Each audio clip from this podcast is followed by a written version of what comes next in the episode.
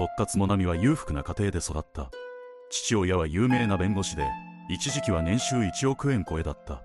母親は東京大学出身で教育委員を務めていた。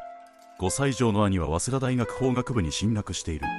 特活もなみもスケートやピアノ美術での実績があった。文武両道多彩だと言われていた。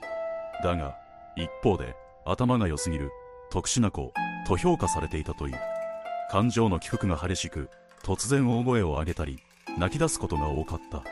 また笑うことが少なく自分のことを僕というといった特徴があった。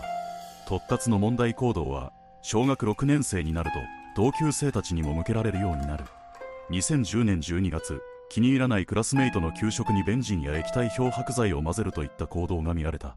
一緒にやらない？と同級生を誘ったこともあったという。そして最初の被害者となった